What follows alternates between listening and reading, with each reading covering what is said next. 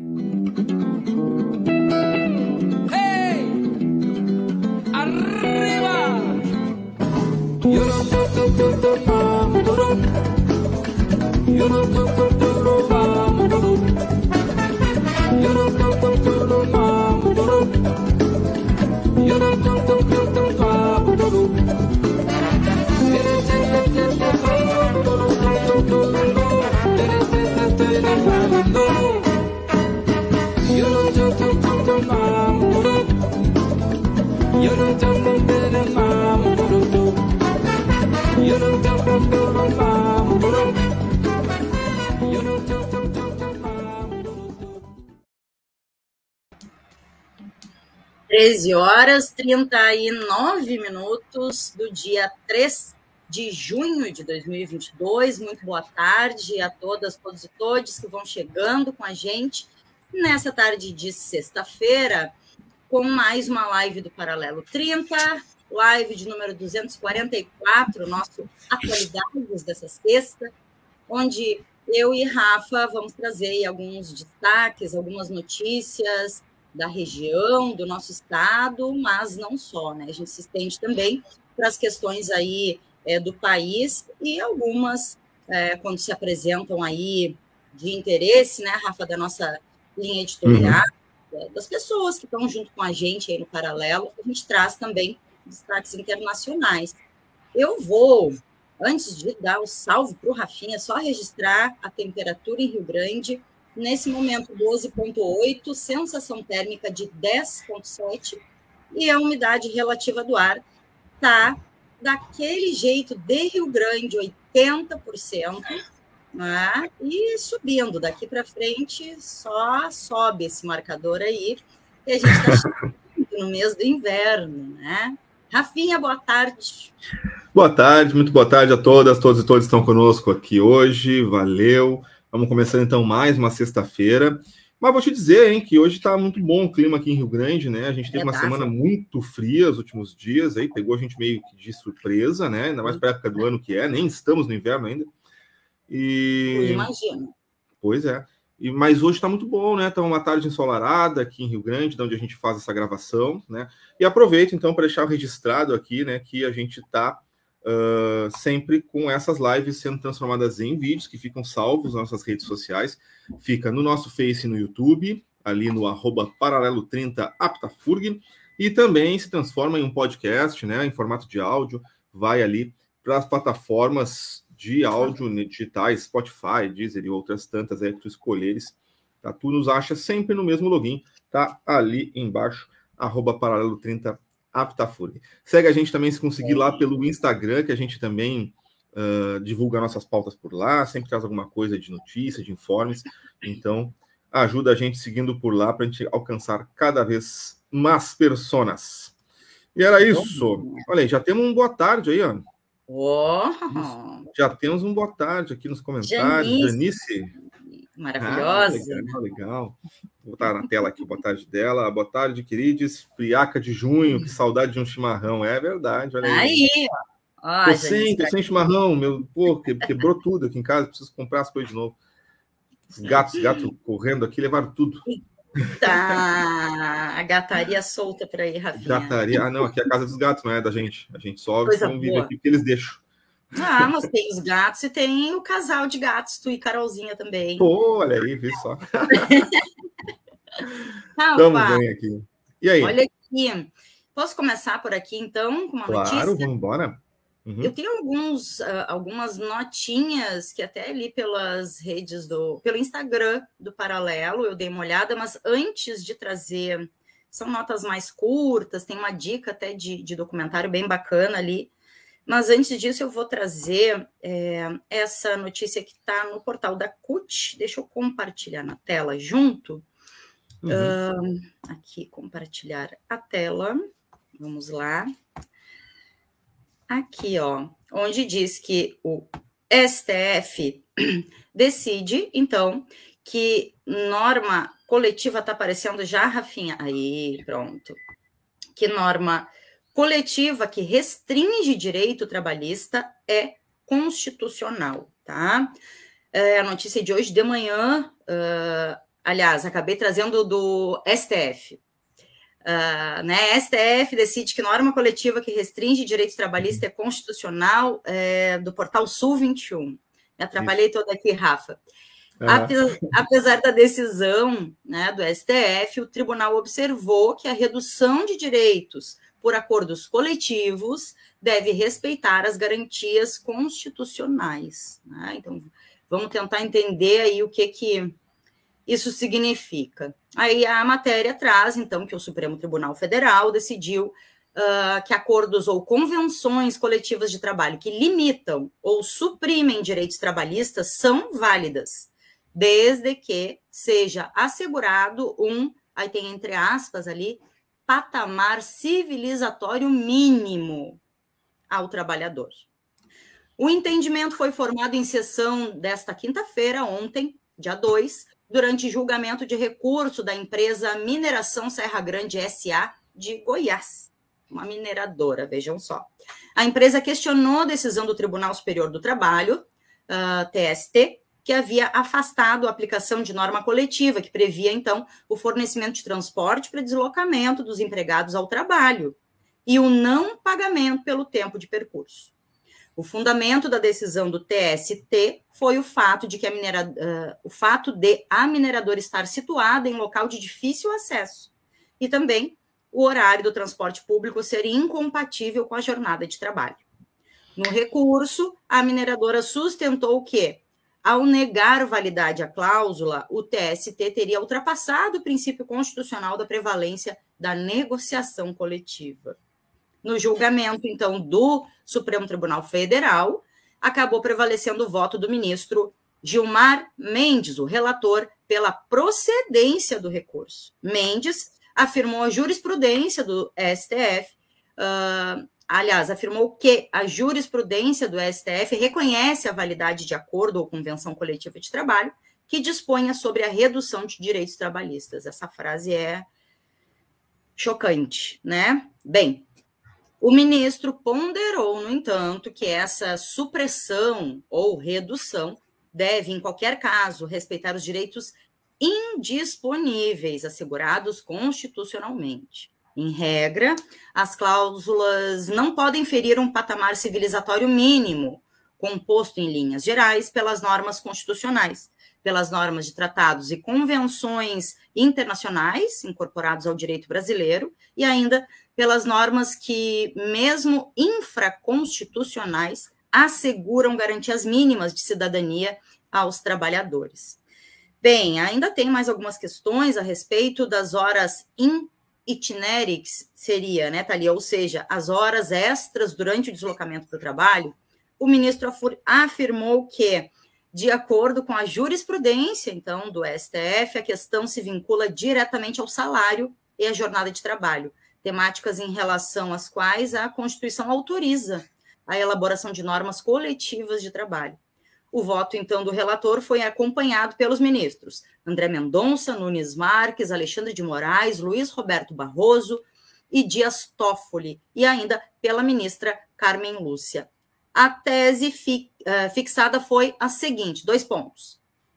São constitucionais os acordos e as convenções coletivas que, ao considerarem a adequação setorial negociada, pactuam limitações ou afastamentos de direitos trabalhistas, independentemente da explicitação especificada de vantagens compensatórias. Então, independente da explicitação especificada de vantagens compensatórias, desde que respeitados os direitos absolutamente indisponíveis, fecha aspas. A matéria do Sul 21 ainda traz ali, é, finalizando, né, uh, que ficaram vencidos o ministro Edson Fachin e a ministra Rosa Weber, que votaram pelo desprovimento do recurso. Na avaliação de Fachin, é, considerando-se que a discussão dos autos envolve o direito a horas extras, previsto no artigo 7, incisos 13 e 16 da Constituição, é inadmissível que a negociação coletiva se sobreponha à vontade do legislador constituinte. Resumidamente, Rafael Viana me explica. Olha, Isso é reflexo, né? Reflexo da reforma trabalhista, né, que a gente teve aí, é um reflexo da forma como a gente vê as coisas se desenvolvendo hoje no país, né? Uma maneira bem... Ali é um caso muito específico, né? Um caso muito específico, tá? O processo em si, quando ele vai cair na STF é para é discutir, né, questões constitucionais, mas isso aí já é de um processo, então, que vem rolando, né, desde antes até que se chega a esse último recurso, que vai se discutir somente a matéria constitucional no STF, né? E, e, é um caso muito específico, né, de uma, de uma mineradora, e o que acontece? Os trabalhadores ali pedem que haja, né, o transporte coletivo financiado pela mineradora, obviamente, e o pagamento de horas de trabalho já constantes desde o momento em que eles são pegos na sua residência, no local onde eles vão. E não há na localidade não há transporte público coletivo no horário tá, que fizesse trabalho. com que esses trabalhadores pudessem pegar o transporte público coletivo e chegarem ao seu trabalho em tempo. Né, na mineradora, porque a mineradora realmente é um local de difícil acesso, não existe uma linha de transporte público coletivo que vá fazer esse transporte. E aí a discussão é essa, né? A, a mineradora vem negando, né? Porque não quer pagar, acho que a ideia deles é justamente disponibilizar o transporte coletivo, mas não pagar a hora trabalhada dentro do transporte coletivo. E aí, claro, vão discorrer. Eu, eu tinha lido mais cedo essa, essa matéria, né, e, ali sobre o processo, e eles vão discorrer justamente porque, claro, os caras vão pegar num transporte coletivo privado, né, fazer uma rota gigantesca, então os primeiros funcionários que vão estar sendo pegos vão estar algumas horas a mais dentro do ônibus do que outros que são pegos por último, e tem toda uma diferença de horas. Bom, a coisa vai longe para ser calculada, é muito complicado. Mas o que nos interessa não é nem o caso específico da mineradora, que óbvio que a gente sabe que né, a corda sempre rebenta para o lado mais fraco, aí vai, a mineradora vai levar alguma coisa, mas é a questão do que se gera de jurisprudência, né, do julgamento do STF sobre essa questão né, de se sobrepujar a, a, o acordo coletivo em contrapartida né, ao direito constitucional de recebimento de horas trabalhadas, de horas extras, né, então, isso é muito perigoso e é um reflexo. A gente vê, a gente era de se esperar, mas a gente vê que é um reflexo da reforma trabalhista, de como a gente vê a política né, dos direitos de trabalho sendo levados nesse desgoverno que a gente tem hoje. Tá? Foram aprovadas muitas medidas pró-empresa, né, pró-patrão, pró-acordo coletivo nos últimos anos, e a gente vê esses reflexos agora, porque é óbvio, no momento em que isso está aprovado e virou texto constitucional, né, é meio óbvio que numa votação no STF, boa parte dos ministros vão acabar né, fazendo valer a vontade do que está escrito no texto constitucional. Só que o problema não é o que os ministros do STF estão decidindo, é o que foi decidido antes, que é a reforma Sim. que foi feita no Congresso. Se isso não tivesse sido aprovado e se transformado em lei antes, né, a gente não veria hoje votações dentro do Congresso que estariam privilegiando essas leis que já foram aprovadas e estão vigentes. É, a gente né, precisa é mudar isso dentro do Congresso, novamente. A, aquela Conquistas parte. Que haviam sido feitas, né? Conquistas que já haviam sido feitas em prol do trabalhador, em prol do trabalhador, né? em prol dos direitos trabalhistas, e que foram completamente desfeitas agora, né? Se esfarelando, né? em frente a esse, esse Congresso que a gente vem é, ver eleito nos últimos anos e que vem simplesmente esfacelando os direitos trabalhistas com uma velocidade gigantesca. Né? Com a né? velocidade o Salles desmata. Ah, sim. E, né? e, aí, Rafa, é, tem, teve desacordo, né? Claro, uma minoria, só uh, o ministro Faquinha, a ministra Rosa Weber, né? Ah, pelo desprovimento do recurso, e aí ali no Sul 21 né, ainda fala de um padrão protetivo, né? Quando fala dos votos, enfim, da, é. da, da, Rosa Weber e do Faquin. Uh, traduz para a gente, Rafa, o que que, o que que esse padrão protetivo é, não, vai hora de dizer, eu estou escrevendo, não, não, né? não, não li, porque... não, não, não tem esse entendimento. Não, porque assim, é, né, eles têm argumentos para contrapor ali, né, esses dois ministros. É, então, teria uma possibilidade de entendimento diferente do que a maioria não, entendeu, sim, sim. né? É, eu, não, eu não tenho, não tenho certeza, vou fazer uma interpretação junto contigo aqui, até meio leiga, assim, porque não é a minha Vamos. área constitucional, né, e, e eu fico até com medo de falar uma bobagem aqui também, né? mas o que eu entendo é que seria muito perigoso, por exemplo, tu ter um entendimento unânime, né? um entendimento, uma decisão unânime dentro do, do STF, ela demonstra justamente né, um, um, como é que é a visão daquela turma, né, e que aquela turma toda concorda com aquilo, e isso poderia, acho que, gerar outros outros processos, né, de repente, aí, que fizessem pedidos ali. parecidos, né, para conseguir certas... Uh, avanços de certas pautas, né? Então eu acho que manter isso em xeque, realmente com um único voto de diferença ali, é, talvez até seja uma estratégia, de certa maneira, para que a turma consiga, se porventura precisar, reverter certo pensamento, porque isso seria necessário somente, né, uh, modificar algum voto, alguma coisa. Mas eu não tenho certeza de como é que funciona isso muito bem, vou te dizer que eu não, não tenho esse, esse conhecimento apurado de direito constitucional aí necessário. Olha, essa matéria é difícil. Não, e olha, e olha, é, e é, né, Rafa? Ali quando eu terminei de ler, é, né, passei a bola para ti e ia comentar, e vou comentar agora, né? É, aquilo que a gente já falou outras vezes aqui, né, Rafa? Como é uh, difícil para a população, de modo geral, Sim entender o que acontece no STF ou né, em Com outros certeza. espaços. Aí deixa até dizer para o pessoal, o Rafa, que está aqui, tem é, formação na área do direito. Né? Então, não, até eu não entendo às vezes. eu leio, é? às vezes, eu tenho que ler três vezes, porque assim, ó, isso, é, isso é proposital, isso é uma estratégia, é feito para ser complicado mesmo, para afastar a massa desse tipo de conhecimento. Né? Isso aí é um, uma elitização do conhecimento legal que é é fruto dessa estratégia que a gente sabe que é uma estratégia do capitalismo, que é uma estratégia de dominação, né? E por aí vai, não. Isso não acontece só no direito, né? Acontece né? nas áreas médicas, vai acontecer na, na, farmácia, na farmácia, vai acontecer em diversas outras áreas, né? De conhecimento também, essa elitização do, do conhecimento é uma estratégia de dominação, né? Do, é. de uma maneira de tu manter o, oprimido oprimido, né? Oprimido. E mas o judiciário é, é, é dificílimo, é dificílimo por causa disso, né? Eles fazem questão de utilizar um linguajar. E olha que melhorou bastante nos últimos anos, né? uhum. mas eles fazem questão de utilizar um linguajar muito complicado, sabe? Um português muito rebuscado, e justamente para afastar, para fazer com que haja uma necessidade, né, de tu procurar um profissional daquela área para entender uhum. e, e, e ficar à mercê né? Não estou aqui de maneira nenhuma discutindo né, os, as prerrogativas da advocacia, da advocacia, acho que né, a profissão do advogado ela é essencial à justiça, mas eu acho que há uma necessidade de que exista uma educação para a lei, e isso deveria vir desde sempre, né? Que nem a gente sabe que deveria ter no, na escola. humanos, na escola, educação para a Constituição, né? Imagina, cara, assim, tu, tu, tu, tu, passar por todo o teu tempo de colégio e tu não aprender nada sobre direitos humanos e sobre é. garantias e direitos fundamentais, isso não existe, né? Então tu tá sempre à mercê de, de não saber quais são teus direitos, o que, que tu pode lutar, o que, que tu deveria estar tá recebendo, sabe?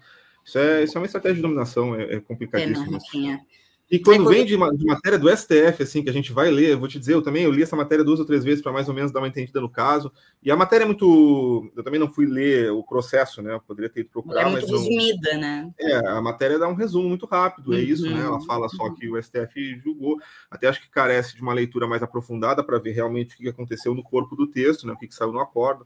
Mas mas é complicado, é bem complexo mesmo, é, é difícil de entender.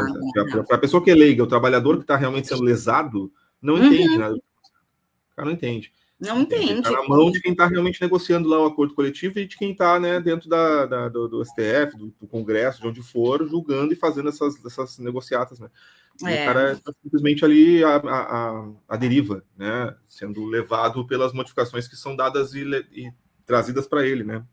É, e, e a gente não, e a gente também, é, né? E aí agora eu, eu aqui, né? Eu interpretando aqui, é, sim, acende todas as luzes de alerta quando a gente vê é, uma empresa, né? Mineradora é, defendendo um acordo coletivo trabalhista, né? Aí já acende todas as, as luzinhas e a gente diz, opa, como assim, né? Como assim uma empresa mineradora que a gente acompanha o histórico também, né? De, de, eh, de precarização e, e até de, de, violências no trabalho, né? De grande parte aí desse setor defendendo, né? Acordo coletivo. Então já são questões que nos deixam bem é. É, em alerta, né, Rafa? E aí para finalizar e te passar, Rafinha. Já ia comentar, Lisiane, comentário então, legal. Não, então, não, fala, pode falar, pode falar, pode falar né? Eu fiz que nem a Mariazinha, engatei a primeira aqui, ó. Vai, e a Janice, então, traz para gente, né, que isso, entre outras coisas, demonstra como será difícil reverter essa deforma trabalhista que o Rafa resgatou e citou muito bem aí, né, no, no comentário dele. É isso, é, é, o que temos pela frente, né, Rafa? Infelizmente é, né? A gente sabe que, claro, a gente tá com uma esperança gigante, né, de, de reverter essa esses retrocessos na urna esse ano, né, de conseguir eleger aí um governo né, é decente, mas a gente tem que ter essa ciência, né, de que vai levar muito tempo para a gente conseguir retornar, restabelecer certas certas pautas que a gente já tinha dado por certo, né, em, em, governos anteriores, né, né dando nome realmente sendo os governos Lula e Dilma, certas uhum. conquistas que a gente teve no campo dos direitos trabalhistas, dos direitos humanos, sabe, da, da luta contra a fome, da, do pleno emprego, então assim, coisas que a gente tinha já desenvolvido muito bem e que foram desmanteladas nesses últimos governos, do Temer para cá, e vai levar muitos anos. Vai levar muitos anos para a gente conseguir realmente trazer isso de volta, né? Olha. Mas vai. vamos lá, não dá para desesperançar, né? A gente tem que continuar na luta e por algum lugar tem que começar e vai ser agora na urna, né? Vai ser justamente tirando esse, esse governo Bolsonaro daí e que a gente vai tentar começar essa, essa história de novo. Vamos lá. É, estamos tentando, Rafinha. Né? Olha que tu Falando quer abrir ou puxo eu? Não, vou trazer aqui, já que falamos sobre isso, ó. Vou trazer aqui uma matéria do vermelho.org.br que fala justamente sobre o programa Lula Alckmin tá? e a participação popular no programa. Deixa eu jogar aqui na tela. Aproveitar que a pauta está meio que, que engatilhada aqui, uma com a outra. Ó. Vamos lá. Está aparecendo aí, né? Tá aqui, então, ó. Programa Lula Alckmin terá participação popular. A base do programa será assentada em três eixos: desenvolvimento social e garantia de direitos, desenvolvimento econômico, sustentabilidade socioambiental e combate à crise climática, e a reconstrução do Estado, da soberania e defesa da democracia, justamente o que falávamos, né? Então tá aqui, ó, reunião realizada hoje, né? No caso, essa matéria é de ontem, uh, pela equipe que discute a construção do plano de governo da futura chapa, encabeçada pelo ex-presidente Lula e pelo ex-governador de São Paulo, Geraldo Alckmin, definiu pela criação de uma plataforma digital na qual as pessoas poderão participar do debate programático e enviar sugestões a partir de um texto inicial a ser proposto pelo grupo suprapartidário. Uh, do grupo participam dois representantes de cada um dos sete partidos que já definiram compor a coligação que vai ser encabeçado então pelo Lula e pelo Alckmin. São o PT, PCdoB, PV, Rede, PSOL, PSB e Solidariedade. As sugestões serão recebidas pelo prazo de um mês a partir da divulgação do texto inicial. Após esse prazo, a plataforma continuará ativa, recebendo contribuições até o final da campanha eleitoral. Sugestões poderão ser incorporadas entre as políticas de um eventual governo Lula-Alckmin. A plataforma deverá permitir a realização de debates e o envio de documentos dentro do próprio ambiente virtual, como uma espécie de rede social. Terá também um canal de organização para envolver a participação dos comitês populares e a organização dos movimentos sociais. Pelo PCdoB, participam do grupo Luiz Fernandes e Rubens Diniz. Uh, e segundo Diniz, o programa estará assentado então nesses três eixos que a gente já comentou acima. Ele diz: nossa intenção é que o programa possa responder ao sentido de frente ampla, de um movimento que englobe amplos setores sociais em torno da reconstrução nacional, do resgate da democracia e do fortalecimento da soberania nacional pontos muito atacados por Bolsonaro em seu governo. Além desses aspectos estruturantes, o governo deverá debater e propor medidas de curto prazo que busquem solucionar os dilemas que afetam o cotidiano dos brasileiros, tornando a vida mais difícil, como a inflação, caristia, fome e o desemprego. Ele ainda diz que o Estado deverá ser propulsor do desenvolvimento nacional com medidas que possibilitem a geração de emprego e renda.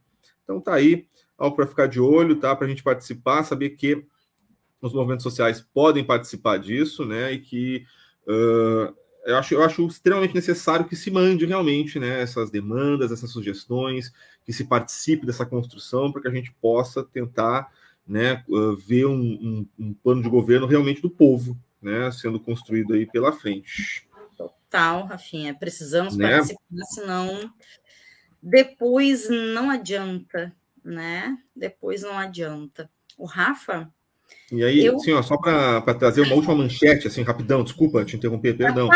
Vou trazer a manchete só aqui, não vou nem ler a matéria como um todo aqui, porque eu acho hum. que é, é, nem tem porquê, tá? Mas assim, ó, tá aqui, ó, Bolsonaro, matéria, Sul 21, tá?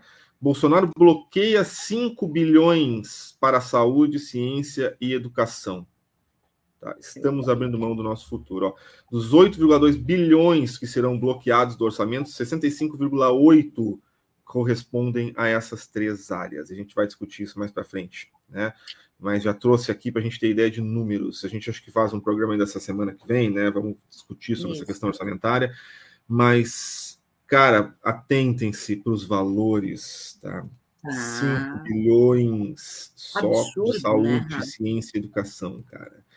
É. Em pleno assim, a pandemia em pleno, né, assim, a saída ou ainda estando dentro, né, do retomada econômica. É, retomada econômica, 5 bilhões negados para a saúde e educação. Os é. setores é. que mais sofreram dentro da pandemia, provavelmente. E isso que estamos aí na época de pré-eleições, né? É, imagina, imagina não, né? É, é, vamos refrescar a memória para tudo que foi tirado, atacado é, antes desse período, né? Ele mostra bem ao que veio, né? Veio para desmontar mesmo o Estado, para enfraquecer todos os direitos que a gente possa enfraquecer, atacar, ameaçar todos os direitos que a gente uhum. possa é, ter e ter adquirido com muita luta até aqui. E tá aí, então, véspera de eleições, ele. Não, e a justificativa é, é, é para não bater o teto de gastos, né? Nós vamos discutir isso, mas é. Ele acha que vai sofrer impeachment por pedalada? Ele não vai. né? Ele não vai, não. definitivamente. Não, eu, quero saber, eu quero saber cadê o resto que ele pode enxugar, então, do teto de gastos. Né? né? Tanta coisa para enxugar. Né? Bom. Quero saber o cartão corporativo. O é Rafa, é verdade. Outra coisa que eu vou botar aqui embaixo, ó, que estava terminando a, a, a, leitura ali na tela, e eu peguei também do Sul 21, uh, ah, é um dos portais mais uh, de notícias mais completos, confiáveis aqui do Rio Grande do Sul, né? E que não fica fazendo seu editorial diário ali, é, voltado para o agronegócio, para o latifúndio. Então, a gente vai Sim. bastante para o Sul 21, né? E aqui embaixo, ó, vamos ver se vai fazer a, a rolagem na tela. Um, aqui. 25 Parada Livre de Porto Alegre foi então adiada para 12 de junho, dia das namoradas. E o evento foi remarcado em função da previsão de chuva, né? Estava marcada aí para o próximo domingo, foi remarcado. Então, nova data para a Parada Livre de Porto Alegre, 25 Parada Livre uh, é 12 de junho. É, estejam todas, todos e todes preparadas para essa parada livre, que vai ser maravilhosa e vai contar pelo. Agora eu vou dar uma, uma, uma confirmada só nessa informação, mas pelo que eu vi, Fabiola, uh, Gabi Fredo, compartilhando por aí, o Gabi vai estar, tá, o Gabi Fredo, músico aqui de Rio Grande, vai estar tá nessa 25 Parada Livre de Porto Alegre. Linda, né? Fantástico, muito bom, muito bom mesmo. Rafinha. Bom, já estamos fazendo a agenda cultural, né? Vamos, vamos, falar então aqui, ó. A gente tem Rio Grande hoje, tá? No Partage hum. Shopping, o Grupo Tol. Aí, ó. Grupo Tol com o espetáculo Alegra a Magia do Circo. A apresentação ocorre no Partage Shopping, com início previsto para sete e meia da noite. O evento é solidário então, o ingresso para assistir o show é um quilo de alimento não perecível. Tá? O evento é de realização do Grupo TOL, financiamento do Pro Cultura Rio Grande do Sul e o Governo do Estado do Rio Grande do Sul, além de apoiadores aí. Né? Quem for prestigiar o evento vai conhecer a história da viúva que comanda uma trupe divertida e aprende a lidar com tristezas de uma forma especial. Tá? Legal, então. Eu estava tentando trazer o cartaz aqui, mas não, não consegui abrir aqui. Ó. Deixa eu ver só a imagem aqui. Não estou conseguindo. Mas fica o anúncio, então, para hoje, quem tiver interesse, no Partage Shopping, sete e meia da noite, o Grupo Tom, então, um quilo de alimento não perecível. Tá? Falando também de eventos né, que são um, filantrópicos, digamos assim, né, a gente vai ter no dia 10 de julho a Corrida dos Bombeiros, tá? que vai arrecadar donativos para a campanha do agasalho. Então, um, a corrida ocorre, né, como eu disse, no dia 10 de junho, com esse caráter solidário, tá? Uh, nessa semana estão se reunindo, né, os encontros os, aí, com os representantes das entidades que estão organizando, tá? Ali na sede do terceiro Batalhão de Bombeiros. E a corrida cai no domingo, a largada é na frente do quartel dos bombeiros, às 10 da manhã. A previsão né, que eles têm é de que até 250 atletas participem da prova, que faz parte do circuito Rio Grande de Corridas. Vai ter uh, duas, dois percursos, um de 5 e um de 10 quilômetros, Tá? E as inscrições podem ser feitas até o dia 5 de julho na Associação dos Corredores de Rua de Rio Grande, a CORG. Então, legal aí participar, quem puder, né? Acho que é um evento, um evento massa, né? Em prol da saúde e arrecadando aí agasalhos, né? Para enfrentar esse frio que a gente já comentava no início do programa, diga-se de passagem, que se está frio agora, né? Imagina como vai estar no alto do inverno. E a gente sabe que muita gente vai estar passando muito trabalho aí, precisando, né, uh, de agasalhos, né, para conseguir sobreviver a esse período aí mais frio que a gente vai ter aqui na cidade. Tá? Então, se tu não vai participar da corrida, ajuda a divulgar. Né? Comenta com quem sabe que é corredor, com teus amigos aí que são esportistas, com quem sabe que curte esse tipo de evento, ou quem só pode, pelo menos, doar agasalhos, né? Não precisa participar da corrida também, tu pode só aproveitar que vai ter um ponto de recolhimento, junta aí os teus agasalhos, tuas cobertas e leva até lá, tá? Para fazer essa doação. E na mesma esteira, a gente tem aqui a Pró-Reitoria de Assuntos Estudantis, tá? Uh, com o projeto Quem Precisa Pega, Quem Pode Doa, tá? E eles também estão precisando de doações. Dessa vez, então, quem pede né, é a coordenação do Bem Viver Universitário, que tem esse projeto justamente para auxiliar estudantes da nossa universidade que vêm muitas vezes despreparados justamente para esse clima. A gente sabe que a universidade recebe estudantes do Brasil inteiro, estudantes que muitas vezes né, vêm de climas uh, bem mais quentes, né, e, e, quando chegam aqui se deparam com uma situação num, climática rigor, bem mais rigorosa, né, e esses estudantes, a gente sabe que fazem uso da assistência estudantil, são estudantes que, em sua maior parte, sofrem de, de, de carências, né, que não podem adquirir por muitas vezes os agasalhos ou as roupas necessárias para enfrentar esse inverno que a gente tem aqui em Rio Grande. E aí, nesse sentido, vem então esse projeto, tá? Da PRAE com a coordenação do Bem Viver Universitário. Então, eles necessitam de agasalhos, de cobertas, tá? Um, quem puder doar esses agasalhos calçados também, cobertas, uh, pode fazer na sala de atendimento localizada no centro de convivências, ali no Campos Carreiros da FURG, lá no CC. Eles têm uma sala ali, né, do centro do Bem Viver Universitário. E o projeto também necessita de doações de produtos de higiene pessoal que são disponibilizados nos banheiros, tais como absorventes, creme dental e desodorante. Tá? Atualmente, o projeto dispõe de cestas com os produtos nos banheiros do CC e do prédio das pró-reitorias e também na área acadêmica da saúde. Então, fica a dica aqui para quem puder também participar, auxiliar, mandar aí uh, as suas doações para esses estudantes que estão aqui na nossa universidade, que já retornou, né, presencial aqui. A gente sabe que tem muita gente morando aqui na universidade que precisa dessas doações, desse material. Então, tá aí, feito o informe. Dequinha. Ixi, acho que a Dequinha ficou travada aqui. Acho que estou sozinho. Travei eu, travou tu? Eita, eu que travei? Tu que Não sei, para mim travou tudo. Travou tudo. Vamos dar nossa boa tarde aqui para o Celso Carvalho, que está aqui conosco, já mandou ali o seu, seu oi, né? Obrigadão, Celso, valeu por estar aqui com a gente. Boa tarde, Celcinho. Rafa, eu estava tentando abrir aqui pelo site do Media Ninja, não consegui, mas igual vou trazer é, essa essa nota, né? Uma, uma notinha que saiu a respeito de um documentário uh, a divulgação tá, do Cine Ninja, que é do Media Ninja, uhum. traz uh, né, uma, uma, uma, nota sobre o documentário Quem Tem Medo, documentário dirigido por Delane Lima, Henrique Zanoni e Ricardo Alves, foi exibido no 27º Festival É Tudo Verdade, na sessão Estado das Coisas, e trata sobre o processo de censura e perseguição a artistas pela extrema-direita brasileira. O documentário traz entrevistas de artistas, registro das obras censuradas e também discursos de deputados e senadores acompanha, uh, que, acompanhando os casos, né? E são vários casos, tem citação de nomes é, de, de, né, ah, de representações aí de diversos estados, tá? Uh, e ainda traz ali, ó, uh, né, que, que, esses trabalhos todos que estão juntos, que são reunidos aí é, nesse documentário, uh, de artistas, né, de pessoas que trabalham com a arte, que vêm sendo perseguidas, perseguidos desde 2017. É, o documentário, então, Quem Tem Medo, aborda ainda como esse processo ficou mais agudo a partir da eleição de Jair Bolsonaro em 2018.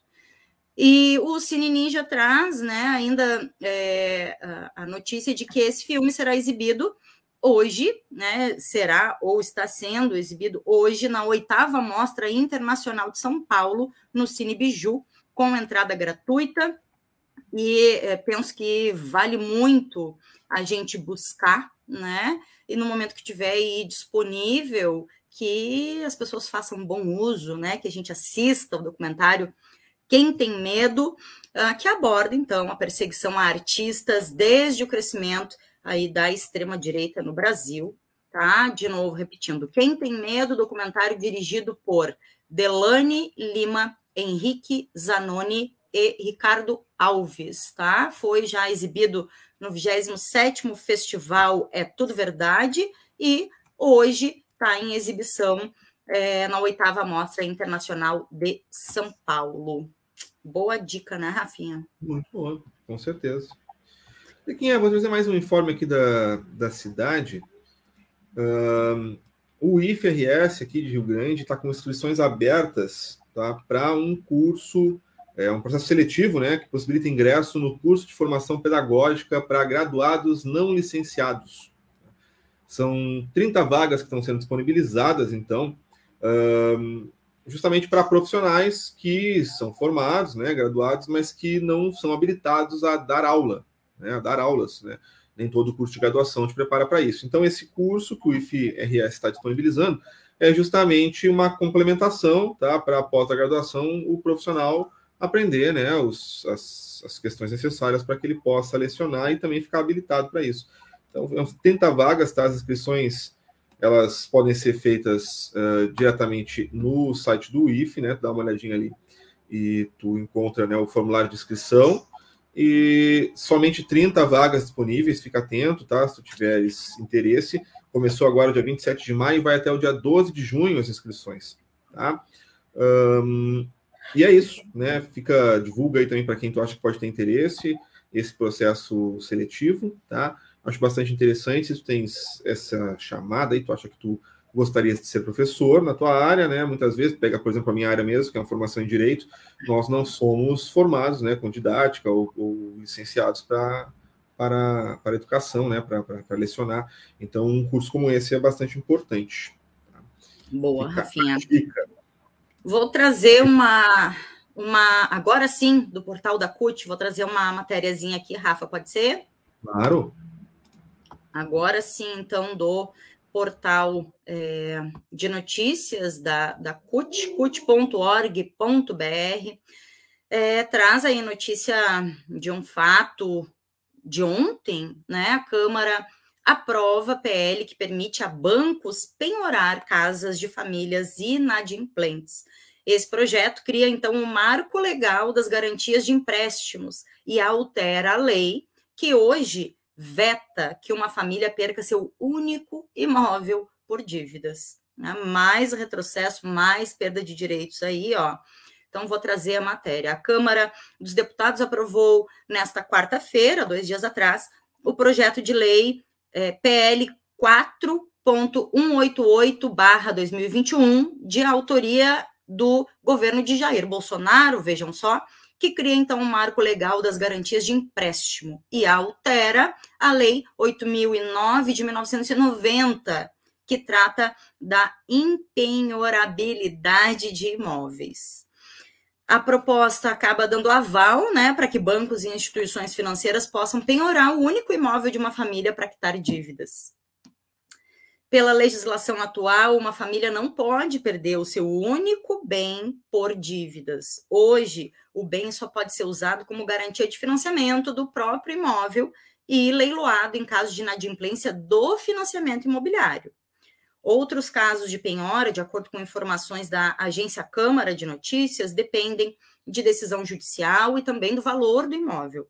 Agora, com a aprovação do texto, que segue para o Senado, será permitido que as instituições bancárias penhorem a casa de uma família em qualquer situação na qual o imóvel seja dado como garantia real, independentemente da obrigação garantida ou da destinação dos recursos obtidos, mesmo quando a dívida for de terceiro. O PL foi aprovado com 260 votos favoráveis e 111 contrários. Nesse caso, todos é, de partidos de centro-esquerda e esquerda, no caso dos votos contrários, é, PT, PSB, PDT, PSOL, PCdoB, PV e Rede. a oposição defende que a impenhorabilidade do imóvel de uma família é essencial, gente. E que, sem ela, as consequências serão nefastas e implicarão no aumento da desigualdade no país, ainda mais, né? As legendas tentaram alterar esse ponto da proposta por meio de destaques do PCdoB e do PSOL, mas ambos foram rejeitados pela maioria dos deputados dos demais partidos. O PT também tentou manter o monopólio da Caixa Econômica Federal sobre o penhor civil de bens, mas a medida também foi barrada.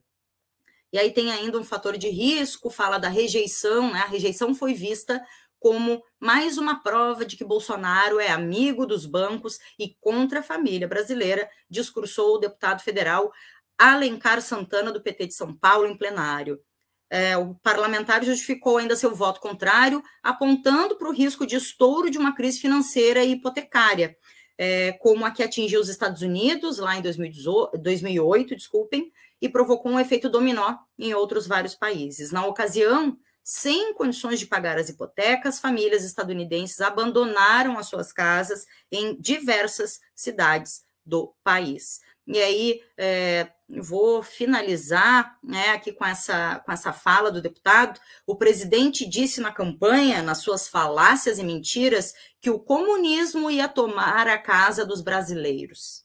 Pois bem, em 2008, os Estados Unidos viveram uma crise em que muitas pessoas passaram a morar na rua e em seus carros porque perderam suas casas, disse ainda o deputado. E aí tem né, mais outras várias falas, posicionamentos, é, que acho que quem, quem, tiver interesse aí em se aprofundar, fazer a leitura completa, é só entrar em cut.org.br e em outros portais é, deve estar sendo noticiado amplamente essa, esse, essa aprovação de proposta, esse PL, né, Rafa, que agora segue, então, é, para o Senado Federal, e a gente segue acompanhando, né? Mais um ataque aí à população. Mais uma apunhalada, né, cara? Mais uma apunhalada. Eu, ali eu, eu já ia comentar e depois eu vi, eu estava lendo junto contigo aqui a matéria enquanto tu estavas né, trazendo na tela, e aí eu vi ali o comentário sobre os Estados Unidos. A primeira coisa que me veio à cabeça quando tu começaste a falar foi isso, né?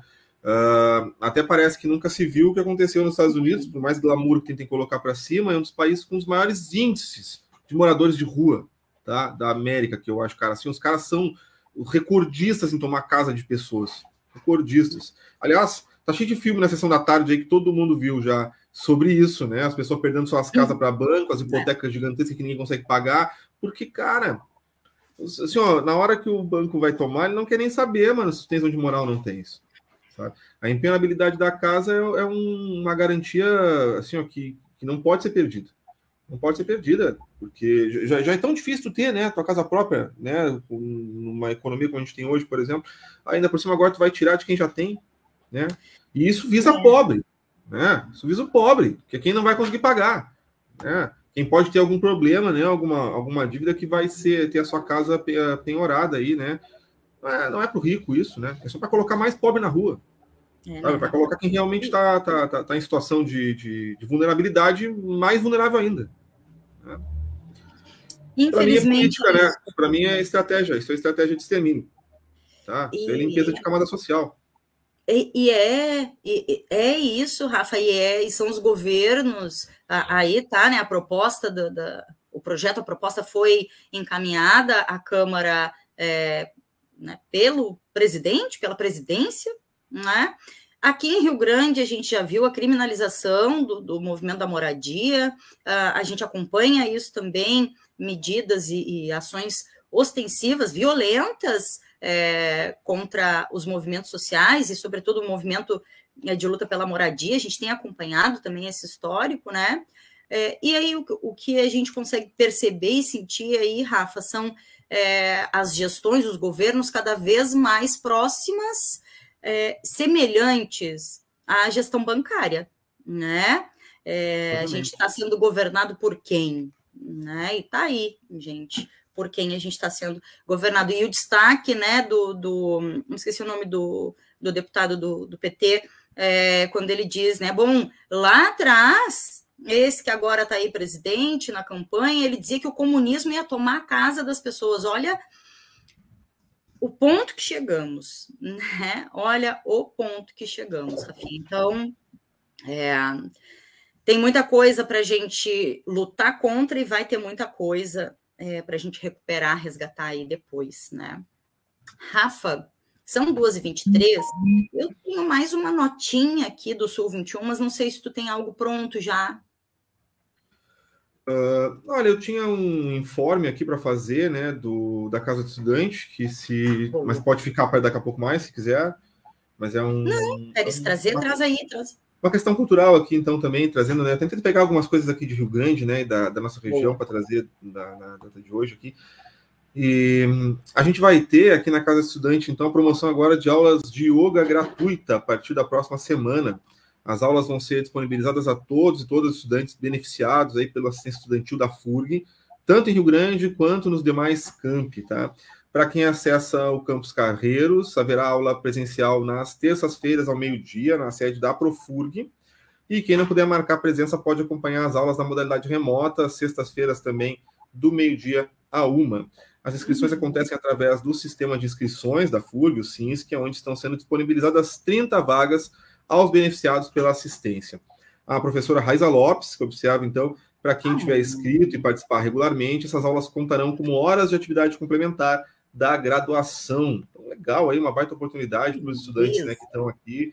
Isso aí é saúde, né? Saúde oh. complementando aí, né? Essa, essa vida dos estudantes, legal ver esse projeto aí sendo desenvolvido. Então, aulas de yoga a partir da próxima semana aqui, estou indo na matéria da Fúria aqui do Fernando Alau, e muito. Então, de parabéns aí, então, né? Parabéns à Raíza, Sim, parabéns é. à FURC por trazer essa proposta aí para os estudantes. Legal, né? Boa, Rafinha.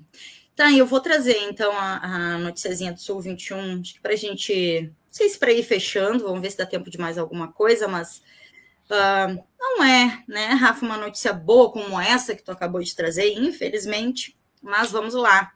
Destaque do Sul 21 Rio Grande do Sul é o primeiro estado com transmissão local de nova cepa da Omicron. A Fiocruz, Fundação Oswaldo Cruz, identificou 25 casos da cepa recombinante XQ no Rio Grande do Sul. Então, foram 25 casos dessa nova cepa aqui no Rio Grande do Sul, é, confirmando, então, ontem, nessa quinta-feira, que o estado é, então, o primeiro onde há transmissão local desse vírus da Covid-19. O coronavírus XQ é uma mistura do genoma de duas linhagens da variante Omicron, a BA1 e a BA2. A cepa XQ já havia sido detectada em casos isolados em Santa Catarina, São Paulo e Minas Gerais. Os casos no Rio Grande do Sul, então, eh, foram identificados em diferentes cidades, entre os meses de março e maio.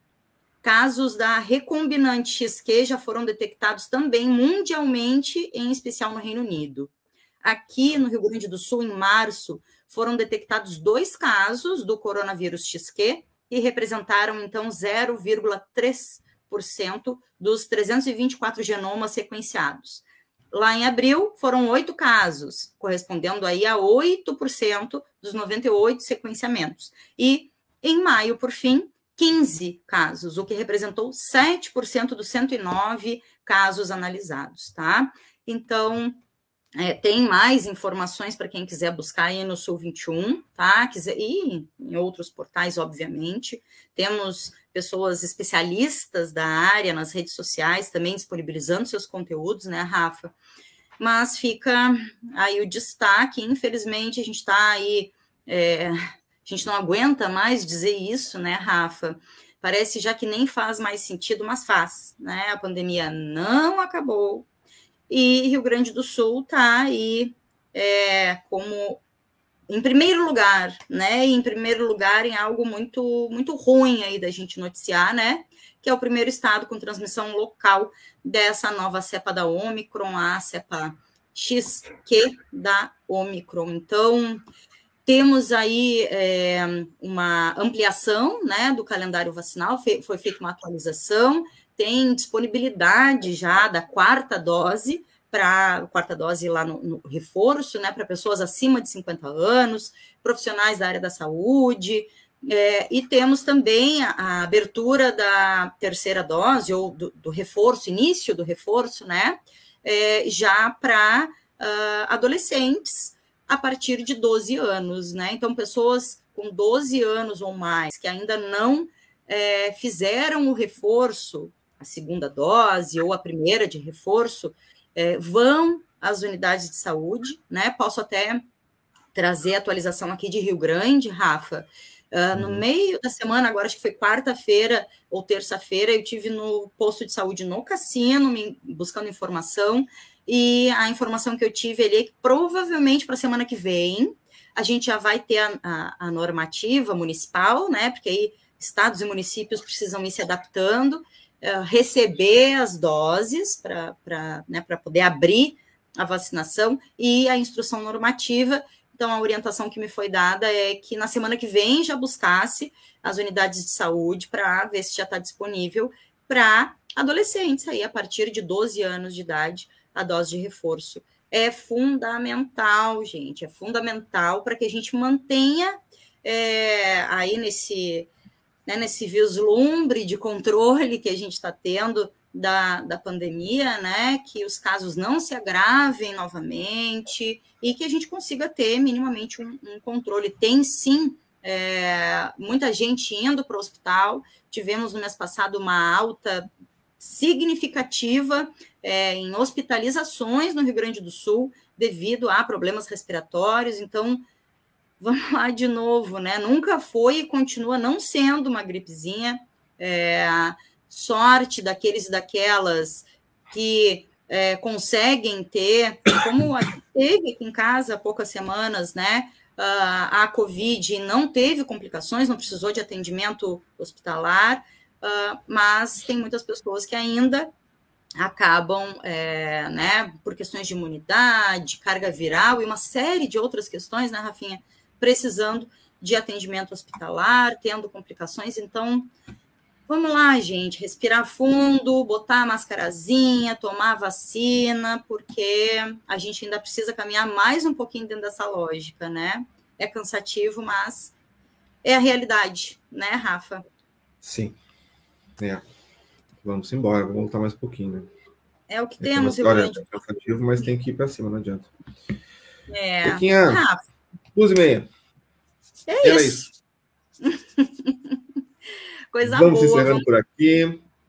Isso, vai. Sempre muito bom esse programa de atualidades aqui. Agradecer quem ficou conosco, quem participou junto com a gente, quem comentou. Um abração aí. E segunda-feira a gente está de volta, já se programando aqui com um programa bem legal para a gente discutir essa questão dos cortes orçamentários. Já estamos agilizando aqui na produção. E logo, logo a gente está de volta. E queria desejar aí um bom final de semana a todas, todos e todas aí que ficaram conosco. Boa, né, Rafa? Valeu. Deixa até dizer, Rafa, junto aí no spoiler, que eu acho que eu não cheguei a te atualizar, atualizar ali, é, um hum. pouco antes da gente começar o paralelo, consegui a confirmação de todas as representações para segunda já. Então, Top. teremos APTA, FURG, APROFURG, DCE e Reitoria, segunda-feira na nossa live, falando sobre esses cortes orçamentários e o impacto na universidade. Né? Importantíssimo, né? importantíssimo esse debate e escutar, né? Vamos então fazer, aproveitem quem está conosco, divulga já essa ideia, né? Chama a atenção das pessoas para estarem junto conosco aqui na segunda-feira, participando, mandando suas perguntas, né? Comunicando junto conosco. Vamos construir isso junto. Maravilha, Rafinha. Ficamos por aqui, então. Ficamos por aqui. Vamos lá, se encerrando então, paralelo. Um bom final de semana. Até mais. Até mais, até segunda. Tchau, tchau. Tchau, tchau.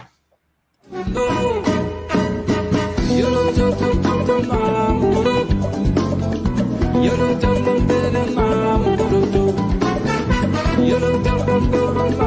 don't